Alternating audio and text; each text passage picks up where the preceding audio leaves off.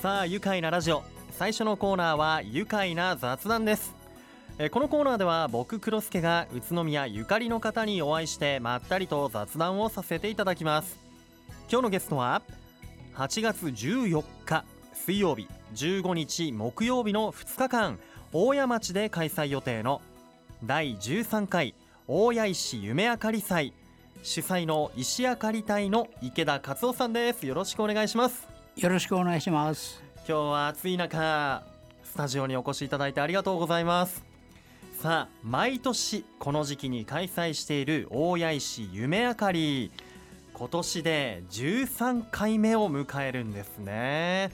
もう池田さんはもう13年前からのこの立ち上げのメンバー。ということなんですがこの大谷石夢あかりこう夢あかりというところにはこう何かやはり意味がありますよね。はい。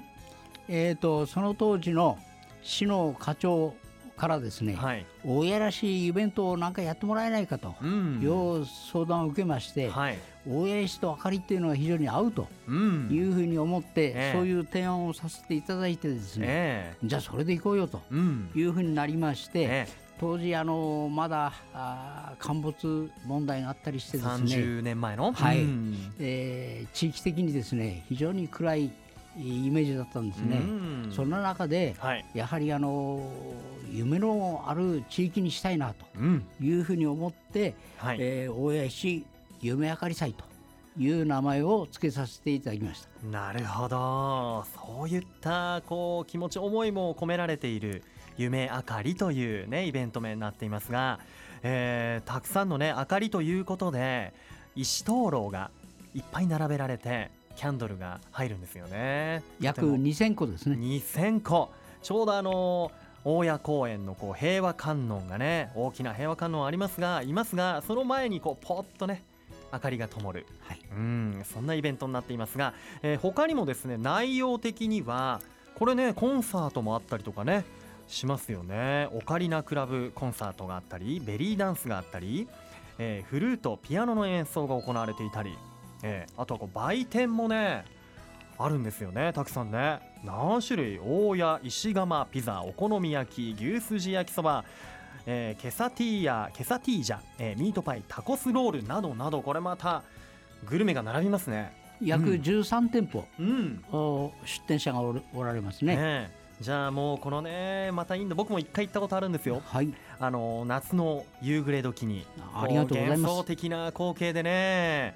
あの光火が灯ってでコンサートも行われてで美味しいものもたくさんあるというね。本当あの癒されるイベントでした、えー来週水曜日木曜日ということで準備大変な時じゃないですか今。ええ、あの11日の日にうん。準備する予定なんですが、はい、いつもですねとにかくこの暑さですので、うん。えー非常に、あのー皆さんにはうん。体に気をつけて、はい。えー準備してくださいということでうんあのただ最近非常に、あのーご協力してくれるねはい、地域のおコミュニティ協議会の皆さんとか、うん。あ売店を出すう出してくれてるね、はい、えー人たちとか、うん。非常に、えー準備をするえー人数がうん。増えてきたもんですから、はい、あの時間もうん。短縮して、おー。という状況ですので非常に助かってます、ね。盛り上がりもうん。ありますんで、うん、あのねそうやってこうお店を出す方こう露店といいますか売店はい。の皆さんがこう石あかり隊のメンバーになっていると、まあ中心的にね準備をしてくれてるうん。という状況ですね、へえこう出店者の方々もこうちゃんとイベント作りからやっているっていうところでなんかこうお祭りのなんていうんですか一体感とか、うん、だからそういう人たちとやはり中地域のうん。ボランティアで参加してくれてる人がはい、一緒に汗をかいてね、うん、このイベントを作り上げてる。なるほど、そこに子どもたちの作品とか、うん。ね、そういうのも、えー展示をさせていただいて、はい。えーと地域、えー参加者が、うん。あ年寄りから子どもたちからうん。年寄りまで、えー一体となってね、うん。これを楽しもうというイベントだと思います。ね、その一つの目標に向かって地域の方々とかこう市内外の方々がこうむ一つの目標に向かって準備をしていって当日を迎える。で今地域のねあのお子さんたちはい。もあの参加してくれるっていうことなんですがでそこにまた池田さん今回力をね入れているんですよね。はい。子どもたちはどんなこう展示っていうんですか？作品？はい、えー、とまず幼稚園生はね、うん。大谷石のお板にはい。絵を描いてえ。その絵を描いたやつを展示しますそれとあの小学生はうん。学童保育はい。といううなん。か、あの城山地域の小学校のはい。学童の、うん。小学校が4つあるんですがそれぞれのお学校の学童保育の子どもたちが、はい。えーろうそくを作って、くれてそれを当日うん。あの飾ると。あいうことで参加していただいております。ね、じゃあそれがこうキャンドルがねはい手作りキャンドルがあったり、まあ、石灯籠の中に入れられていたりとじゃあこのみんなのこの本当に思いというかあの空間をね作り上げていくわけですね。なるほどあのー毎年恒例の大谷石窯ピザこちらも人気なんですよね。えあの僕前行った時にはねもう人気で売り切れてました。あそう。なかなか数をね ええ。読むのが難しくて。そうですよね、ええ。ちょっと多めにお願いしようかな。はいありがとうございます。お待ちしております、これはまた行かなきゃなというところです、はい。もうねあのこちら入場無料になってますからぜひどなたでも、えーお越しいただきたい大谷公園および、えー参道で行われる大谷石夢あかりですが、えーこちらはですねまた同じ日に近くにある大谷景観公園の向かいの、えー採取場跡地ではですね同じ日になりますが、えー宇都宮共和大学の学生の皆さんの企画によるビアガーデンも開かれるそうですね。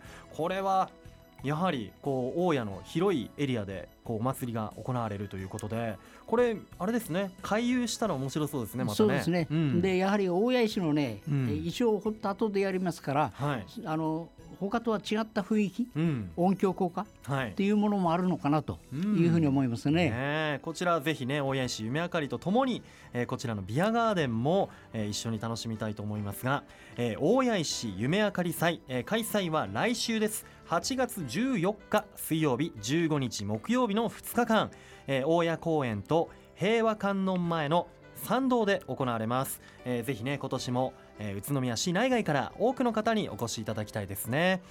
それでは、えー池田さんまた後半にですねお話伺いたいと思います。よろしくお願いします。よろしくどうぞ。ではここで一旦ブレイクしましょ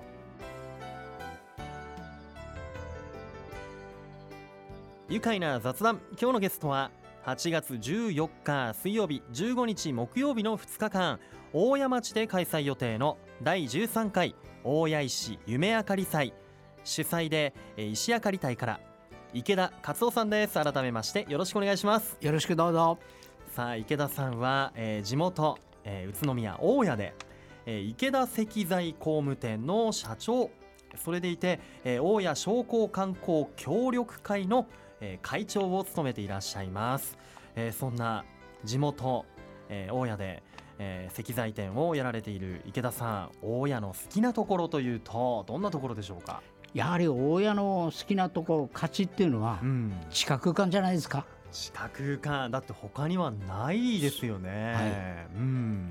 あの他いろんな全国探してみたり海外とかでも珍しいと思うんですけど今までこうイタリアとかにも行ったことあるんですよね。ええ。やっぱり石の産地石の町、はいはい、うんうん。イタリアからね機械をうん買ってはい。で、えーう天井を取るはいとい。うことをはい。おややっております。へえあれオープンカットって言うんでしたっけ？そうですそうです。はい。天井掘り？天井を掘っていくというね、はい。ことをやっていたりとか本当にあの、ね、イタリアの街も訪れたことあってそうやって色の世界の石の街を見てきてもやっぱり大谷っていうのは大谷ならではの良さっていうものがありますか、えうん。他はねうん。ほとんどあの、うん、露天掘りって言って、はい、上から掘っていく？そうそうそう、ん。いう掘り方なんですね。はい。大家は校内掘りですから、ええ。ー地下に、えー、縦坑って言ってうん。穴を開けてえ、縦に掘って、うん横へ進んでそれをまた下げるとうん。いうふうな天井のある構内で石を掘掘ってるうん。ということなんですね。ねえ。やはり大谷ならでは。で今はねあの大谷資料館とかまた地下空間には、もうこのお盆もね多分たくさんの方が見えてこう量を求めてとかねあとはそのなんていうんですか地下空間を楽しみにいらっしゃるんじゃないかなと思いますが、あの、うん。車が非常に渋滞を起こすのでね 今、えー市の方では、ええ。お盆期間中ね、うん。社会的実験ということで、はい、あの掲示板を出したりね、うん。仮の駐車場を設けたり、ええええ。ということであの非常に、えーそうですね。多くの方を迎え入れるためにも。頑張っております。うん、あのグリーンスローモビリティとかもね、はい。ありましたね、ええ。はい、なんかそういったことで本当にあのなんていうんですか大谷エリアっていうのは話題事欠かないなというか最近大谷の話題が多く感じるんですよね。うん、あの日本遺産にこう認定されてまた1年経ったところで本当いまだにこう話題がもうたくさんあって絶えない。池田さんもそのなんかいろんな話題の中でこう驚いたようなこととかなんかにぎわいを感じたりとかしますか？やはり。ええ。あの当然ね、うん。行政の方も、えー各家庭大家に対してですね、うん。いろんなあー事業をはい。展開しようと、うん。おされているのと、はい。えーそういうものがやっぱり民間の方にも伝わってきましてね、うん。えー大家ではお店を出したいとかね。はい。大家であの音楽的なものをうん。やってみたいとか、はい。そういう問い合わせがね、うん。えー結構来ております。ミュージシャンとかまた絵になりますよね。はい、ええ。雰囲気がありますんでね。しあとはなんか高級レストランができるってはいいうね、ようなニュースもあったりだとかあとはあの高級ブランドの、えーカルティエでしたっけ、はいはい。展覧会でええ。この大谷石を使うとか、ほんとたくさんの話題があってさっきもね僕オープニングで話しましたけどあの大谷石タピオカ、はいはい。えーご当地タピオカドリンクの大家も出来上がったということで、こうやっぱ皆さんこうなんていうんですかね。大家にやっぱ注目してますよね。注目してますね。ねえ。これタピオカドリンク今度あれですよね、えー夢あかりでもええ。発売される、はいはい。はい、ということでぜひあの杏仁豆腐ベースで、えーすりごまが加えられているタピオカドリンクもう飲みました？美味しいですよ。あ美味しい。あぜひこれお祭り行った時 楽しみにしてください。ねえ飲みたいです。10、えー8月10日から18日の間で、えー期間限定で、えーショップが出ているということで、えー市営駐車場向かい側にお店出店ということで、えーぜひ、えー訪れてみてください。台湾ドリンクミヤというお店になっております。さあ今回ね13回目を迎える大谷石夢あかりですがこのイベントを立ち上げた時こうやろうと思ったこうきっかけとかって聞いてもいいですか、はいはい。